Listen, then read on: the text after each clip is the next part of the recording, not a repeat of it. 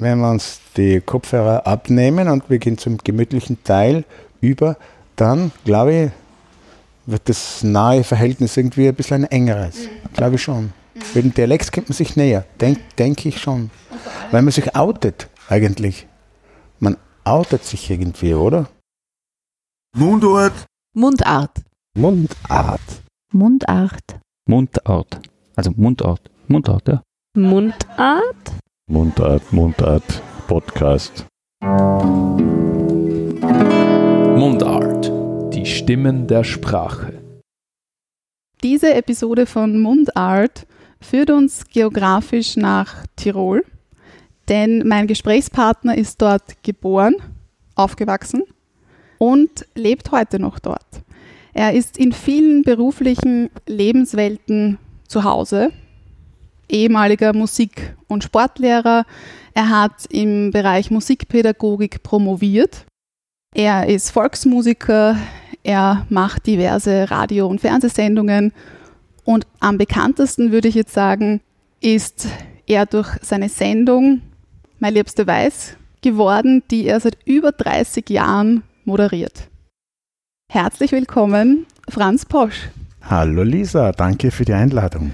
Schön, dass wir es geschafft haben. Wir mhm. haben einander nämlich kennengelernt bei der Aufzeichnung der Sendung Stöckel mhm. letzten Jahres mhm. und haben dann ausgemacht, dass wir eine Podcast-Episode machen werden, wenn du wieder mal in Wien bist.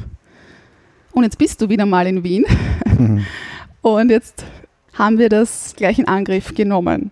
Jetzt habe ich dich vorgestellt mit deinen beruflichen Lebenswelten in chronologischer Form, mehr oder weniger, weil eigentlich muss ja die Musik am Anfang kommen, denn die Musik war ja bei dir ganz am Anfang.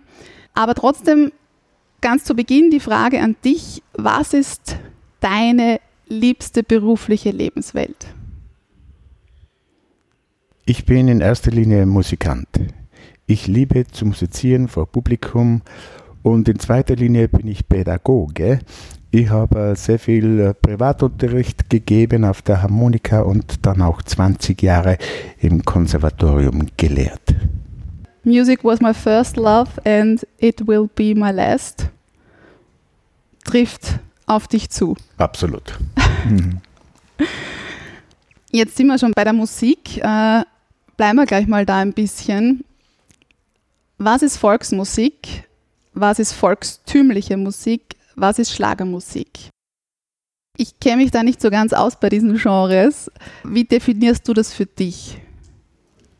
Die Volksmusik ist eine Musik, die für eine bestimmte Region typisch ist, die gewachsen ist im Laufe der Jahre und Jahrzehnte und wo sich bestimmte Merkmale ausgeprägt haben. Die Volksmusik kann man vergleichen mit dem Dialekt, mit dem Brauchtum, mit den Trachten und sie ist nicht kommerziell ausgerichtet. Also man macht die Volksmusik in erster Linie zum Spaß. Natürlich kriegen die Musikanten einen kleinen Obolus, wenn sie spielen und auch was zum Trinken und zum Essen, aber vordergründig geht es nicht um Geld. Im Gegensatz zur volkstümlichen Musik, die ist mehr kommerziell ausgerichtet und da ist der Hintergedanke natürlich Erfolg zu haben und Geld zu verdienen. Und der Schlager äh, schlägt in die gleiche Kerbe, nur ist da eine andere Thematik ein bisschen. Also da geht es in erster Linie um Liebe und beim Schlager, das kennt man ja von früher, ja, da kennt man alle möglichen Themen und alles in der Hochsprache, damit es möglichst viele Leute verstehen. Bei der Volksmusik sind die Lieder meistens im Dialekt. Nur die geistlichen Lieder sind in der Hochsprache. Immer noch? Ja, eigentlich schon. Was gibt es für neuere Entwicklungen im Bereich der Volksmusik? Was hat sich da so in den letzten, sagen wir ab 2000 getan? Da hat sich allerhand getan. Und zwar durch das Musikschulwesen sind unglaublich tolle junge Musikanten herangewachsen, die eine gediegene Ausbildung hinter sich haben und die auch in ihrer Ausbildung schon verschiedene andere Genres irgendwie beschnuppern. Und da gibt es natürlich äh, hochtalentierte junge Musikanten, die sich dann auch ein bisschen äh, über den Tellerrand hinaus bewegen und äh, Jazz-Elemente einfließen lassen. In Salzburg spielen sie ganz gerne auf der Harmonika zum Beispiel Choräle äh, aus der Barockzeit. Und ich selber habe äh, im Konservatorium auch mit Schülern und ich habe selber auch aufgenommen, diverse Stücke mit zeitgenössischer Musik auf der steirischen Harmonika. Also da entwickelt man sich schon weiter. Aber das Ganze hat natürlich dann nicht mehr mit Volksmusik zu tun. Das ist einfach eine, eine Erweiterung, eine Herausforderung, die jeder halt sucht, wenn er, wenn er talentiert ist. Mhm. So ein Crossover. Genau. So ein bisschen. Mhm, mhm. Ist das auch das, was dich musikalisch jetzt am, am meisten aktuell reizt? Beruflich, privat, dass du dich da in neue Bereiche begibst? Nein, also ich tue gerne abgrenzen. Wenn ich zeitgenössische Musik mache auf der steirischen, dann ist das ausschließlich steirische, also zeitgenössische Musik. Und äh, wenn ich äh, Volksmusik mache, nachher äh, mache ich nur Volksmusik. Also ich mag diese äh, Mischkulanzen nicht so gern. Äh, das ist für mich dann oft ein bisschen Kraut und Ruhm und äh, na, das ist nicht meins. Ich habe gerne Grenzen. Wenn wir jetzt so im Bereich der Volksmusik sind, du hast auch gesagt, Kulturgut, Brauchtum, Dialekte spielen da auch eine Rolle, dann wird auch oft dieser Heimatbegriff genannt. Mhm. Jetzt habe ich da kurz recherchiert und bin auf eine aktuelle Ausstellung im Haus der Geschichte in Bonn gestoßen und möchte dir da einen kurzen Abschnitt vorlesen, ähm, so als Anreiz zu dem Begriff und möchte dich dann fragen, wie du das siehst. Heimat ist so ein Begriff, der immer schwammiger zu werden scheint, je konkreter man versucht, ihn zu definieren. Auf die Frage, was meine Heimat ist, würde ich wahrscheinlich antworten, diese Person jetzt hier Mhm. sagt, das Rheinland. Das ist geografisch korrekt und kommt mir leichter über die Lippen. Mhm. Fühlen würde ich aber mehr als das. Ich würde wohl an meine Familie denken, an den Garten meiner Eltern, an gesellige Abendessen. Glückliche, traurige, lustige Erinnerungen würden mir durch den Kopf gehen. Und dieses Potpourri an Gefühlen wäre dann für mich irgendwie Heimat. Aber wie soll man das beschreiben? Also so richtig. Dann bleibe ich der Einfachheit halber doch lieber beim Rheinland. Oder Deutschland. Oder auch Europa. Je nach Perspektive. Interessant. Also das unterschreibe ich voll und ganz, muss ich echt sagen. Das hat natürlich äh, mit der lokalen Begrenzung zu tun, auch da wo man aufgewachsen ist, wo der Freundeskreis ist, da fühlt man sich wahrscheinlich wohl, weil alles vertraut ist. Und äh, eine intakte Familie und Verwandtschaft spielt natürlich auch eine große Rolle. Aber ja, es geht natürlich auch über das Lokale hinaus, wo man sich irgendwo daheim fühlt. Man kann sich vielleicht wahrscheinlich auch in Amerika heimisch, heimisch fühlen, wenn man eine dementsprechende Nachbarschaft hat. Also ich glaube, es hat immer mit Vertrautheit zu tun, da wo man sich einfach sicher und wohl fühlt. Bist du grundsätzlich so vom Typ her ein Mensch, der sich rasch wo zu Hause fühlen kann? Ja, schon, weil ich die Menschen liebe, egal welchen Alters, welcher Herkunft und welchen Standes. Ich kann mit jedem reden, mit einem Straßenkehrer genauso wie mit einem Minister. War das immer schon so? Ja, ich liebe die Menschen. Das hast du auch äh, in einem äh, Kurier-Interview. Wo ist es? Ich habe es mir notiert. Aber das kommt erst später in meiner Chronologie. Da hast du gesagt, ähm, im Jahr 2015, ich rede. Ah, warte, das hast du gesagt, äh, jetzt bin ich da, jetzt bin ich selbst überrascht. Da hast du gesagt, ich rede nicht gern, ich spiele lieber. Aha, also die Musik ist deine Nummer eins Genau, und dann kommt das Reden. richtig. Ich bin ja zum Moderieren geko gekommen wie die Jungfrau zum Kind. Wie die erste Sendung Mein Liebste Weiß angestanden ist, am 30. Jänner 1988. Da hat mir erst drei Wochen vor Sendungsbeginn, also vor der Sendung, der Leiter von der Volksmusik- und Blasmusikabteilung des ORF in Tirol, der diese Sendung äh, an Land gezogen hat, der hat zu mir gesagt, und reden musst du. Und nicht er, weil er gesagt, ich will das nicht, ich kann es auch nicht so gut reden, musst du. Ja. Dann haben sie mich noch schnell zu einem Seminar nach Wien geschickt beim Peter Rapp. Wir haben so eine Pilotsendung mitgehabt. Also eine Probesendung haben wir gemacht und die haben wir uns gemeinsam angeschaut und dann hat er mich ein bisschen gecoacht und hat mir sehr, sehr viel Mut gemacht. Mhm. Würdest du sagen, Mut ist tendenziell wichtiger als Können? Äh, Ja, würde ich fast sagen, ja, weil Mut impliziert ja auch äh, Selbstwertgefühl. Wenn man sich was traut, dann gelingt auch mehr. Mhm. Das ist eine Faustregel. Also ein bisschen ein Urvertrauen zu haben. Genau, in das, was genau, man tut. genau, genau. Deine beiden Leidenschaften sind aber dann Musizieren und Sprechen, egal ob das jetzt, wie du sagst, mit dem Straßenkehrer oder einer Ministerin Mhm. ist oder Moderieren in Sendungen. Es ist, es ist immer in verbaler Form. Also die Sprache ist die Sprache der Musik oder Mhm. eben die Lautsprache. Das ist dein Metier. Ja, inzwischen auch geworden, das Moderieren. Logischerweise, man gewöhnt sich daran.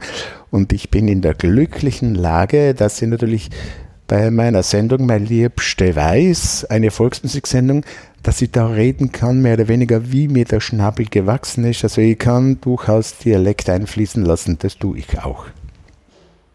Was wird für dich einen Unterschied machen, wenn du eher angehalten bist, Standarddeutsch zu sprechen? Also inzwischen ginge das gar nicht mehr, weil, weil äh, es hat sich ja etabliert, also die Sendung und, und da kann man nicht mehr dann auf einmal dann den Spieß umdrehen. Aber wenn es von Anfang an so gewesen wäre, mein Gott, hätte ich mich wahrscheinlich daran halten müssen. Aber ich glaube, es wäre nicht mehr ganz authentisch oder nicht mehr so authentisch, wie es ist. Mhm.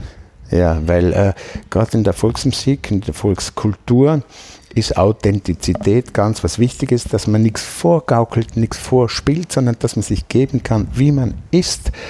Und die Musiker sind ja durch die Bank auch Amateure und keine Profis und die machen auch manchmal kleine Fehler und die verzeiht das Publikum also problemlos. Das heißt, für dich ist der Dialekt, dein Dialekt, die authentischste Sprechweise. Genau, auf jeden Fall. Mhm. Was verbindest du dann mit dem Standarddeutschen?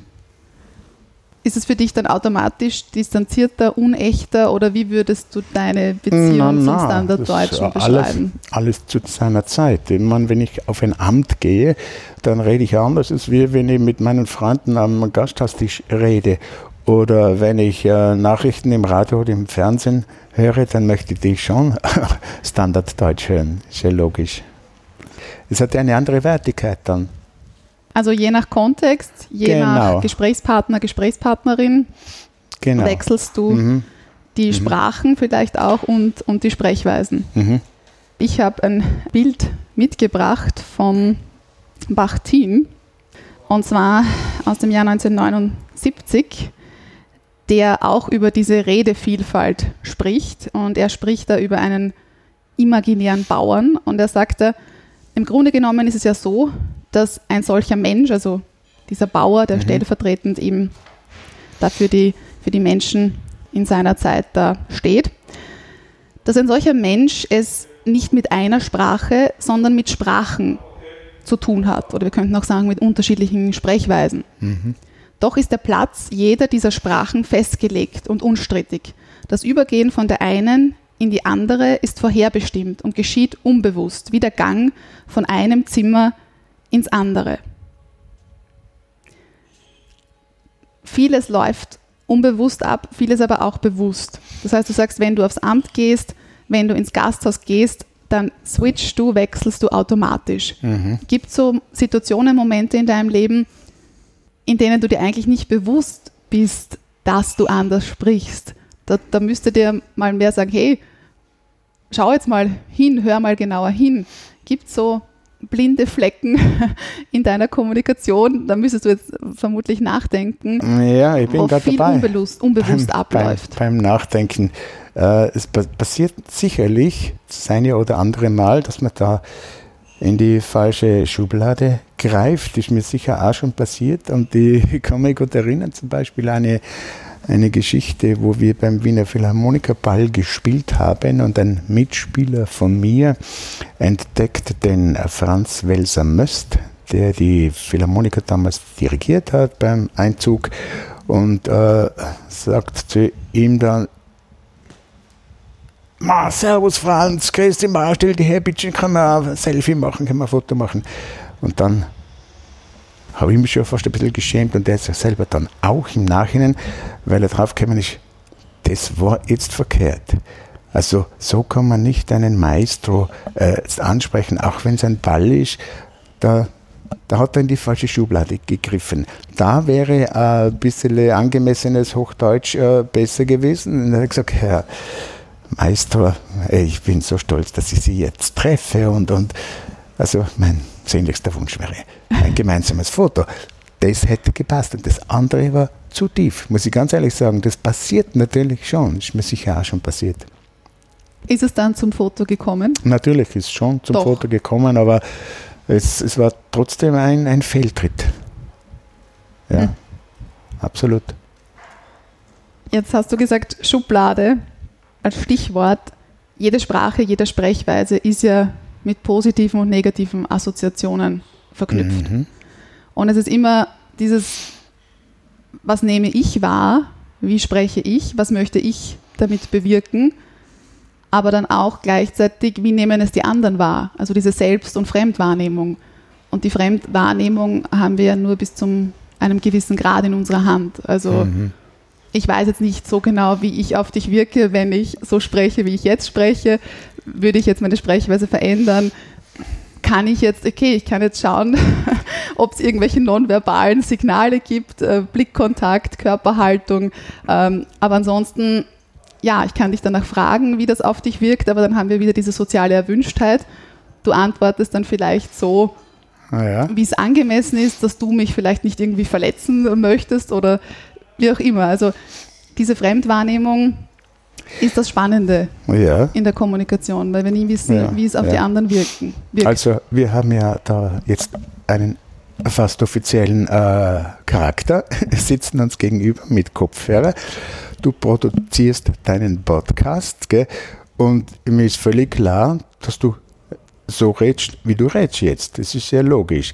Aber wenn wir jetzt den Kopfhörer runter und wir bestellen uns einen Cognac oder was, nachher wirst du vielleicht burgenländisch reden, oder? Dann sagen wir, hallo, aber jetzt trinken wir mal ein Glas, oder? Zum, zum Wohl. Probier's einmal. Red einmal. Stell dir mal vor, wir haben jetzt einen Cognac für uns und jetzt stoßen wir an. Auf, Mittagskognak. ja. Wir stoßen an auf, äh, auf das Leben zum Beispiel. Magst du nicht einmal probieren Den Cognac oder zu sprechen? zu sprechen? ja, also Nein, das war ein Scherz. Gehen wir weiter. durchaus, aber wie wirkt das immer? Das ist so diese, diese Sache.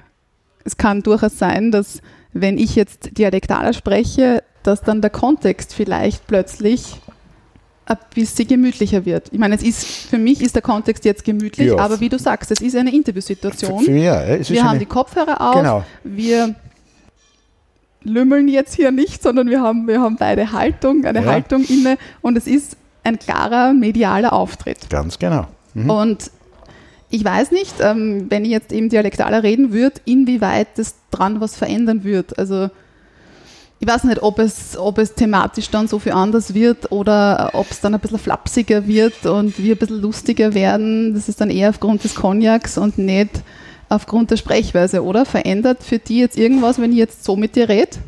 Macht das für die irgendeinen Unterschied? Jetzt in dieser speziellen Interviewsituation. Na, also ich, ich weiß ja um diese Situation und weiß halt, dass es ja nicht anders geht. Es muss so sein. Aber jetzt, wenn wir uns die Kopfhörer abnehmen und wir gehen zum gemütlichen Teil über, dann glaube ich, wird das nahe Verhältnis irgendwie ein bisschen ein engeres. Glaube ich schon. Mit dem Dialekt kommt man sich näher. Denk, Denke ich schon. Und vor allem, Weil man sich outet, eigentlich. Man outet sich irgendwie, oder? Man verwendet äh, Ausdrücke, man verwendet äh, äh, Ton, äh, prosodische äh, Tonfarben, Dinge, ja. Die, die, die dann anders, anders äh, wirken.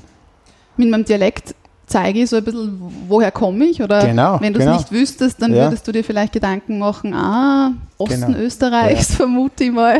Genau. Ähm, ja. Und ja, du gibst, würde ich auch sagen, dass man mehr von sich preisgibt als Auf mit jeden Fall. Ähm, Mhm. dieser Standardsprache, die doch eine gewisse Einheitlichkeit, eine gewisse Norm hat. Aber natürlich kann ich ja auch Farbe und Persönlichkeit Mhm. in die Standardsprache reinbringen. Schon klar.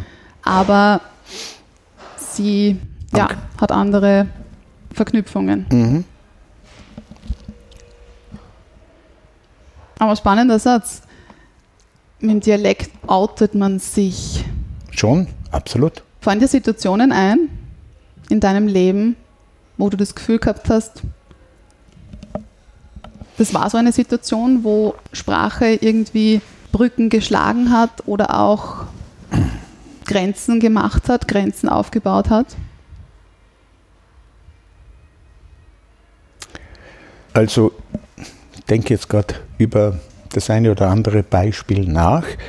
Wenn man eine sehr honorige Persönlichkeit kennenlernt und man sitzt gemütlich zusammen und es geht über Stunden und Stunden und dann äh, passiert es tatsächlich, dass man äh, sich irgendwie näher kommt über die, über die Sprache und da wird irgendwann einmal wird's mehr Dialekt als Hochsprache. Und das ist ein Zeichen der Verbundenheit. Genau. Ja. Also an sich ist es ein, ein? Qualitätsmerkmal. Nein, es ist. Absolut, ist weil- ein Qualitätsmerkmal für dich eines guten Gesprächs. Ich, ich, ich kann mir zum Beispiel eine Redewendung wie, wie die folgende: ähm, Sitzt du neben einem Kollegen oder Kollegin oder was und, und dann hast schon äh, ein paar schöne Stunden hinter dir und irgendwann sagst Freiweg heraus. Weißt du was? Mit dir unterhalte ich mich so gern. Bist voll sympathisch. Jetzt sagt es Und, mal auf und, und Standarddeutsch. sag das auf Hochdeutsch. Sag einmal. Ja. Ähm, ich muss dir gestehen, du kommst äh, sehr sympathisch rüber zu mir und äh, ich unterhalte mich so gerne mit dir. Das funktioniert nicht. Das geht nicht, oder? Aber es ist spannend, weil du verwendest andere Wörter. Du sagst Ja. das nicht eins zu eins, Ja, sondern gestehe ist ja schon ganz was, ist, hat schon was, Ja. so was Offizielles. So, ja, genau. du gestehst jetzt mir Ja, etwas. ja. Kommt im Dialekt nicht vor. Ich gestehe. Nein. Geste ja. Ich sage einfach, ich muss ganz ehrlich sagen, du gefällst mir, bist mir sympathisch. Mhm. Ja. ja, das werden die Zuhörerinnen und Zuhörer vermutlich auch, auch so wahrnehmen. Jetzt ist es ja gerade in der Musik Dialektpop, ein Genre, das in den letzten Jahren irrsinnig zugenommen hat. Mhm. auch ähm, im Raum Wien. Dialekt als Medium der Alltagskommunikation nimmt in Städten ab, aber in der Literatur, in der Musik, in der Werbung Mhm. immer wieder, da nimmt es zu. Und es gibt ganz viele junge Musiker und Musikerinnen, die im Dialekt Musik machen. Mhm. Im letzten Jahr war ich Gast in einem Podcast, äh, noch kein Superstar heißt dieser Podcast. Und da ging es eben darum, um das Thema, ist Dialektmusik ein bisschen uncool? Sing lieber auf Hochdeutsch, sing lieber auf Englisch, dann hast du größere Reichweite. Wie ist es in Österreich? Hat Musizieren im Dialekt in den unterschiedlichsten Genres, sei es jetzt Volksmusik, sei es Dialektpop, sei es volkstümliche Musik, wie hast du das erlebt in deiner Karriere? Also es gibt positive und negative Assoziationen, aber wie siehst du das? Erstens einmal, es ist Faktum, dass es äh, gepflogen wird, in dieser Weise, sehr massiv sogar, denken wir an Gabalieri und so weiter und so fort. Und es funktioniert, das kommt ja auch ganz gut an, das ist ja ein Hintergedanke, der damit verbunden wird. Und es kommt deswegen gut an, weil die Zeit günstig ist. Der Zeitgeist stimmt überein mit diesem Trend. Und da kann man auch den Vergleich anstellen mit Trachten. Vor 30 Jahren äh, wär, wäre äh, es undenkbar gewesen, einem jungen Mädel ein Dirndlgewand anzuziehen oder einem, Burschen eine Lederhosen, kurze Lederhosen, wa- was auch immer. Also das war damals einfach nicht möglich für einen jungen Menschen. Heute ist es Überhaupt kein Problem. Die jungen Leute ziehen sich dementsprechend an, wenn sie auf Oktoberfest gehen oder wenn sie auf eine äh, Feierlichkeit gehen, wo das dann äh, hinpasst, das, das Gewand. Und da ist ein großer Wandel passiert. Hat vielleicht mit der Globalisierung zu tun, hat vielleicht mit der Digitalisierung zu tun, wo die Menschen irgendwie im Hinterkopf ein bisschen Angst haben, dass ihre ja, Eigenheiten, ihre regionalen Unterschiede verloren gehen. Das ist meine Theorie. Ja. Du bist ja jetzt schon sehr lang in der Musikbranche. Wie nimmst du Frauen in der Musik, Männer in der Musik, Dialekt in der Musik, also jetzt schon im, im Dialektbereich, werden Frauen und, na, Frauen und Männer werden anders wahrgenommen, aber kannst du dazu Erfahrungen teilen oder Ich kann vor allem für die Volksmusik reden, die ich schon seit Kindheit ausübe. Und da hat es dieses Geschlechterproblem nie gegeben. Interessanterweise. Obwohl die Volksmusik ja ein bisschen äh, hinterwäldlerisch oder reaktionär äh, äh, wirkt oder etwas für ältere Menschen ist, also eher also nach, nach äh, hinten, nach Vergangenheit gerichtet. Aber da da waren immer schon Frauen dabei und in gleichem Maße und äh, voll anerkannt. Das war nie ein Thema. Immer schon hat es da die Harfenspielerinnen gegeben und die Geigenspielerinnen und die Sängerinnen und das, das war nie ein Thema, da irgendwie uns auseinander dividieren zu lassen. und dass Frauen anders wahrgenommen wurden in der Musik, dass die hinsichtlich ähm, Wer- Verteilung der Rollen, Ja. wer bekommt welche Stimme, m, wer wäre, mir, bekommt wie viel Platz, wie viel Raum. wäre mir nichts aufgefallen, ne? Nein, wirklich nicht. Ich meine, wenn eine, eine Frau die erste Geige spielt, das sagt ja eh schon alles, oder? Dann ist sie unabkömmlich, die ist die Führung, Führungsstimme. Und das sind dann meistens sogar Frauen bei den äh, Geigenmusiken. Ganz viele Frauen. Mhm. Ich würde jetzt noch gern auf deine persönliche Sprachverwendung zu sprechen kommen. Stichwort, ich rede nicht gern, ich spiele lieber, ähm, habe ich schon vorhin erwähnt, aber jetzt, wenn wir zum, zum Reden, zum Sprechen kommen, zu, zu deiner zweiten großen Lebenswelt, Sprachwandel passiert ja ununterbrochen. Mhm. Also der Dialekt stirbt immer und immer wieder, er stirbt jahrzehntelang und steht dann wieder auf. Sprache, jede natürliche Sprache und Sprechweise verändert sich ununterbrochen. Deine Erstsprache, deine Muttersprache ist Deutsch. Würdest du sagen, deine Erstsprache und Muttersprache ist Dialekt? Ja, freilich, ja. Daheim ist nur Dialekt gesprochen worden. Kannst du jetzt so ein bisschen einen Sprachwandel auch an dir selbst beobachten?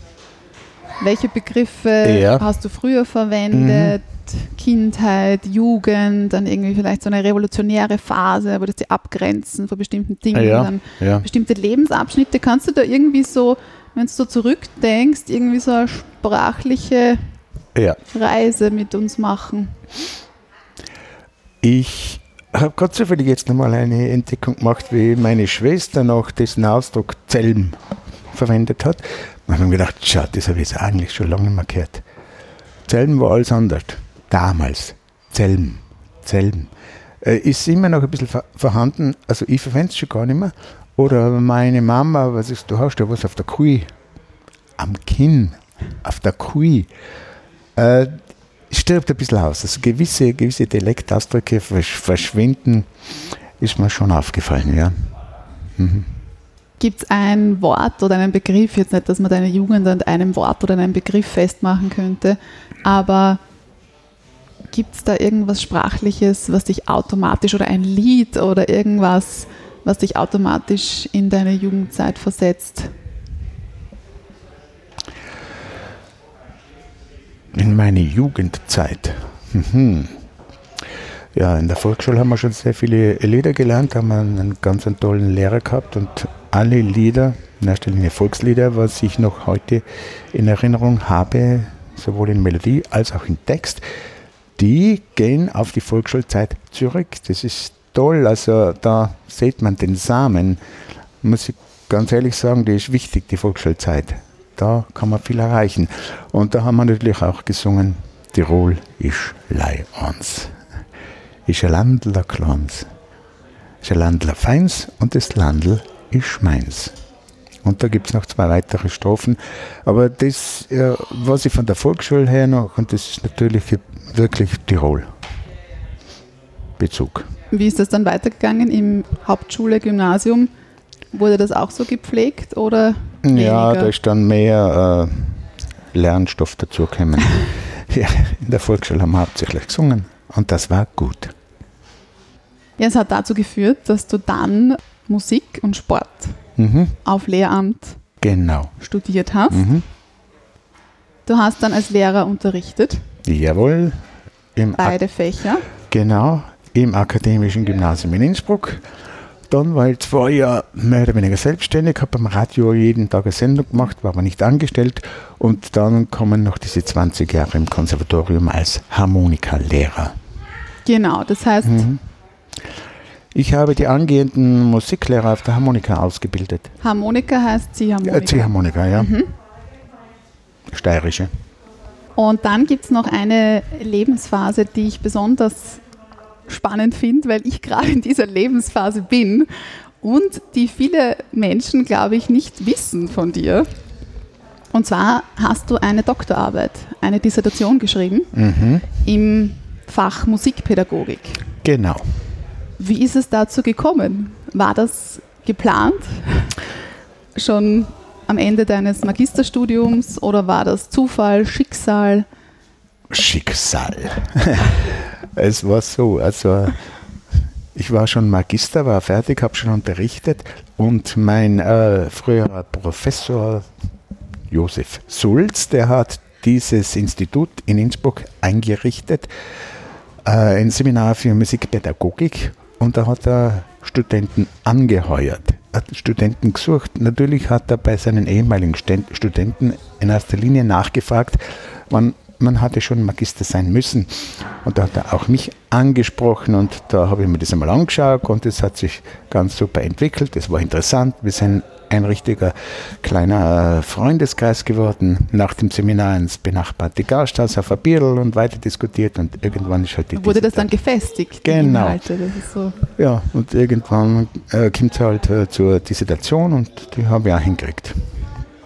Wie umfangreich ist dein Buch geworden? Wie viele Seiten? F- ungefähr 400 Seiten, zwei Bände. Zwei Bände. Mhm. Ist sich in einem nicht ausgegangen. Es ist bequemer zum äh, Handeln, ja. Teil 1, Teil 2. Genau. Das heißt, es war dann so 1990 Ja, herum. herum, genau. Hast du promoviert? Mhm. Würdest du es wieder machen? Jawohl. Sehr viel gelernt dabei, ja. Was waren so deine, deine größten Learnings in dieser Zeit? Ich meine, du hast jetzt so mit, mit der wissenschaftlichen Welt nicht mehr so viel zu tun. Musik Ja. und, und Moderation, Journalismus sind jetzt ja. eher deine Welten, aber wenn du dich so zurückerinnerst an diese akademische Welt, was war cool, was war nicht Ja. cool, was war verbesserungswürdig? Mhm. Du, du redest aus, ausschließlich von der akademischen Zeit, ja. Also da finde ich es einfach toll, äh, dass man da wirklich also wahrheitsgetreu äh, arbeiten muss und dass man äh, richtig zitiert und ja nicht schwindelt. Das in meinem Fall wäre das gar nicht gegangen, weil ich habe müssen alles neu, äh, ich habe keine Literatur gehabt, also alles äh, selber ausgearbeitet. Aber dieser hehre Gedanke der Wissenschaft, dass man da wirklich der Wahrheit zu dienen hat, der, den finde ich großartig. Ja. Und wie wichtig ist es in dieser Zeit, einen Mentor, eine Mentorin zu haben, die zur rechten Zeit oder die, wenn man sie, wenn man ihn, sie braucht, da ist, fragen kann. Der Professor hat mir schon sehr geholfen, ja. Und ich habe müssen vieles umschreiben, vor allem auch so formal hat es ihm oft nicht gepasst und auch vom Ausdruck her. weniger vom Inhalt, aber vom Ausdruck und dann also auch beim Zitieren von Notenbeispielen, da wir können alles neu schreiben, weil das sich eingebildet hat. Ich muss die Reihenfolge anders machen und so. Aber ist egal. Ich habe das gern gemacht und habe viel gelernt dabei. Hast du einen Tipp für die Schlussphase, für die Finalphase, wenn der Atem schon, also man braucht einen langen Atem generell, aber äh, Schreibtipps oder Tipps für den Endspurt? Für den Endspurt? Ja. Also jetzt muss man noch einmal erklären, mich betreffend oder was, oder was ich noch vorhabe? Oder Nein, wie? äh, Tipps. Oder für Hast Studenten? du noch eine, eine weitere Arbeit vor? Ja, viel habe noch weitere viele Bücher? vor. Genau, was du Studierenden, Aha. Doktoratsstudierenden oder Mhm. Gibt es ja auch schon Pro-Seminararbeiten, Masterarbeiten, die haben dann halt nicht 200, 400 Seiten, sondern 30 Seiten, Mhm. aber Ein Äh, Tipp für Studenten. genau, wie man Ich das verstehe. fertig bekommt. Ja, genau. Äh, letztendlich muss man sich einfach mal hinsetzen und dranbleiben. Und ich bin einer, ich kann dann Tag und Nacht arbeiten, ich schiebe vieles aus, also bis zum letzten Moment, aber Das ist ein Deadline-Junkie. ja, genau. Aber äh, es hilft nichts. Konsequent bleiben und dranbleiben und nicht aufgeben. Und äh, es läuft dann eh meistens so- ganz, ganz, ganz gut und schnell, wenn man einfach dranbleibt. Da muss man auch mal die Freunde beiseite lassen und einmal äh, nicht auf ein Bierl gehen, sondern zack, heim und dabei bleiben, bis ein die Müdigkeit so übermannt, dass man einfach schlafen gehen muss. Aber ich habe da oft bis vier, fünf in der Früh tun können, weil ich mir gedacht habe, ich bleibe dabei jetzt. Wenn es läuft, dann läuft's. Dann musst du dabei bleiben. Das stimmt, Ja, das stimmt. Das kann ich unterzeichnen. ja, am Ende unseres Gesprächs, du bist ja mein, mein erster Gesprächspartner im Jahr 2022. Neues Jahr äh, liegt noch, ja im Februar finde ich, liegt ein neues Jahr noch recht frisch vor uns. Was hast du denn so vor in diesem Jahr, beruflich, privat? Was, Also- du, was du uns erzählen möchtest. Ja, Gott sei Dank gibt es nach wie vor die Sendung Mein Liebste Weiß und da sind wir jetzt auch schon wieder beim Werkeln für die nächste Sendung und für die übernächste müssen wir uns natürlich auch schon wieder was einfallen lassen. Und ähm, sonst hoffe ich, dass die Pandemie bald also, äh, zu Ende geht, damit wir wieder auftreten können und spielen können. Ich habe eine Gruppe mit sechs Mann und da sind wir sehr erfolgreich unterwegs in ganz Österreich, Südtirol und Bayern. Und jetzt ganz was Neues. Ich mache schon das dritte Jahr jetzt das so einen, äh, bin, bin ich in der Kompositionsklasse im Kons Konservatorium in Innsbruck und da gibt es auch Aufgaben zu lösen und zu bewältigen. Und da bin ich jetzt gerade dran, eine Mini-Oper zu schreiben, die darf aber nur 15 Minuten dauern. Jetzt bin ich mal am Anfang und Libretto habe ich schon fast fertig und musikalisch habe ich auch schon viele Gedanken im Kopf, aber man muss es erst noch niederschreiben. Ist es Ja. ein Studium oder, oder ja, ein, Studium, Lehrgang? Kompositionsstudium, ja. Mhm. wo findest du die Zeit? Ich bin in dafür? Pension. Ah ja, ah, ja stimmt. Ja, genau. das- Und ich will was tun, was mich interessiert. Wer rastet, der rostet. Nachgefragt. Der Mundart Word Rap.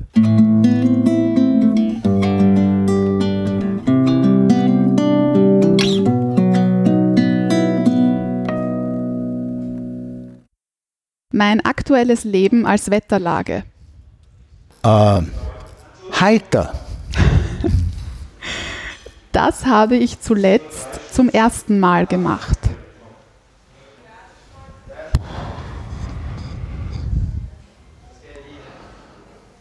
Das habe ich zuletzt zum ersten Mal. Was habe ich denn zum ersten Mal gemacht in letzter Zeit? Hm. Ah, genau. Eine Skitour auf den Glungetzer. Das ist jetzt neu. Ich fange an Skitouren gehen. Sonst war es immer Skifahren. Mhm. So würde ich mich in einer Kontaktanzeige beschreiben. Gesellig, lustig, du gern feiern und kann mit allen. Damit kann man mir eine Freude bereiten. Wenn man sich Zeit nimmt mit mir. Mein Lieblingsdisco-Hit aus meiner Jugendzeit. Aus meiner Jugendzeit, ja, da waren noch die Beatles aktuell und, und die Rolling Stones. Aber ich habe auch den Elvis Presley sehr gern gehört. In the Ghetto zum Beispiel. Elvis Presley, eine traumhafte Nummer. Eine mündliche Liebeserklärung. Ich liebe dich, sage ich auf Standarddeutsch oder im Dialekt. Ich liebe dich, also bringe ich nicht über die Lippen eigentlich. Äh, da sage ich lieber, Schatz, ich, ich hab dich so gern. Das ist aber weniger. Ist weniger. Mhm. Ich hab die gern. Mhm. Kann man, kann man auch zu guten Freunden, Freundinnen Ja. sagen, zu Haustieren.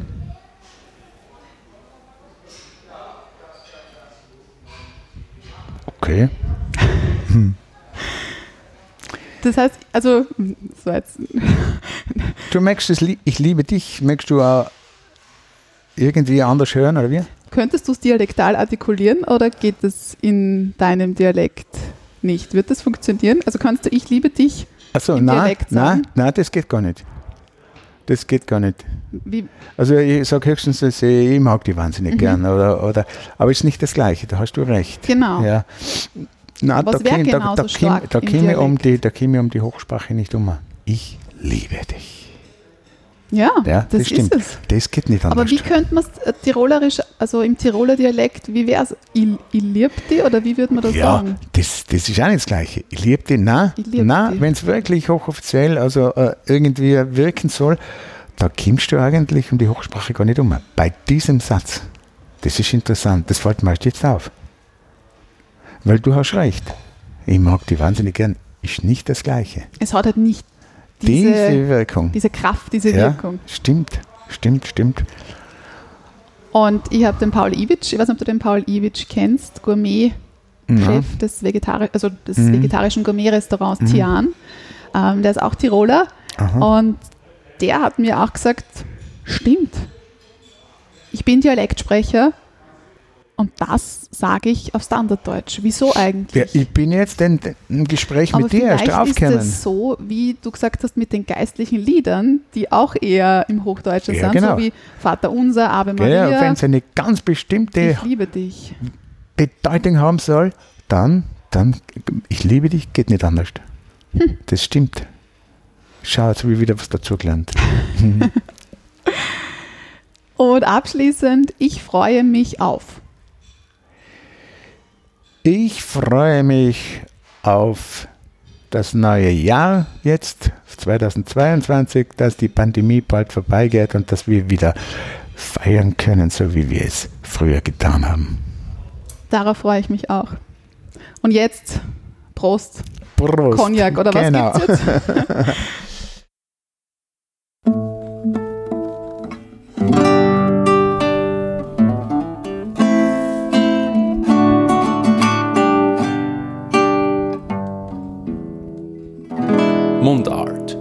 Podcast für Sprachkünstler. Und Sprachkünstlerinnen.